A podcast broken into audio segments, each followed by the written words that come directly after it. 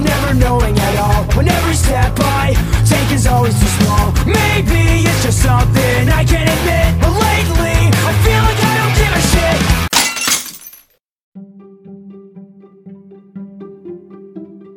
Buen día, buenas tardes y buenas noches. Qué espectacular poder presentar el tercer capítulo de nuestro flamante podcast. El informe de hoy, más que informe, es una catarsis. En Sin Quorum nos hinchamos las pelotas. Desde su creación en 2009, la aplicación multiplataforma de mensajería instantánea suma más y más adeptos. ¿De qué hablo? Sí, del WhatsApp. Hoy en día es utilizada por 1.200 millones de personas y seguramente dentro de ese número impactante un buen porcentaje se maneja como vos. Sin perder más tiempo presento ya mismo el episodio de hoy. Piedra libre, parásito del chat.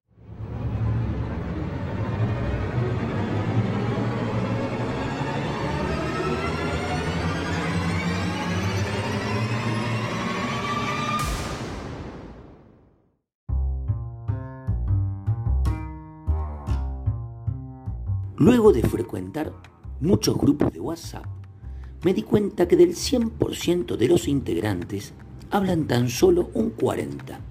Era sistemático, siempre lo mismo. Eso me partió la cabeza, me detonó el marote. ¿Qué le pasa a esta gente? ¿Por qué son tan pelotudos? Algo no me cerraba, tanto boludo suelto podía haber.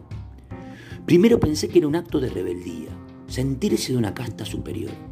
Mi vida está muy ocupada para sus pavadas. Pero luego de mucho investigar, me di cuenta que existían boyers del WhatsApp. Entendí que había gente que miraba todo, gente que seguía todas las conversaciones, gente mística que por alguna razón desconocida les gusta chequear qué pasaba. Nadie sabe su opinión, se calientan con el doble tilde. Durante mi investigación sentí bronca y el deseo profundo de transformarme en Kenny Reeves en Matrix, atravesar la pantalla y decirles, no mires más imbécil, o bien decirles, ¿vas a escribir alguna vez? Pero entendí que son parásitos del chat. Todo lo sabe porque todo lo lee, pero nunca aporta nada.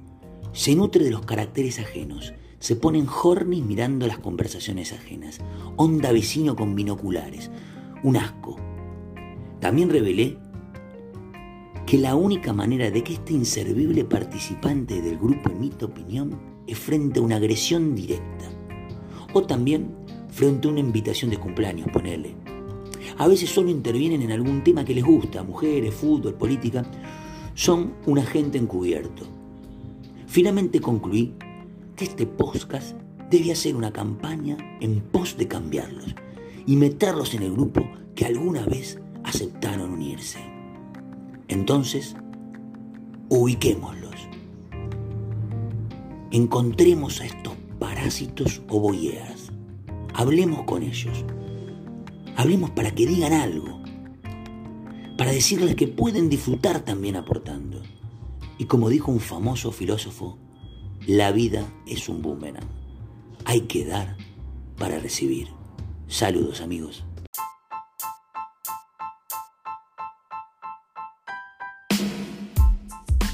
Bueno amigos, eso fue todo por hoy. Nos vemos la próxima.